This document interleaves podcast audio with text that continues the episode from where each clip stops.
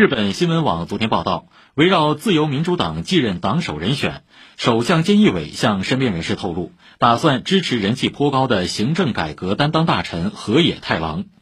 河野现年五十八岁，隶属自民党内麻生派，三号表态有意竞选党首。去年九月，因前首相安倍晋三辞职举行党首补选时，河野一度有意参选，但被麻生派会长、副首相兼财务大臣麻生太郎阻止。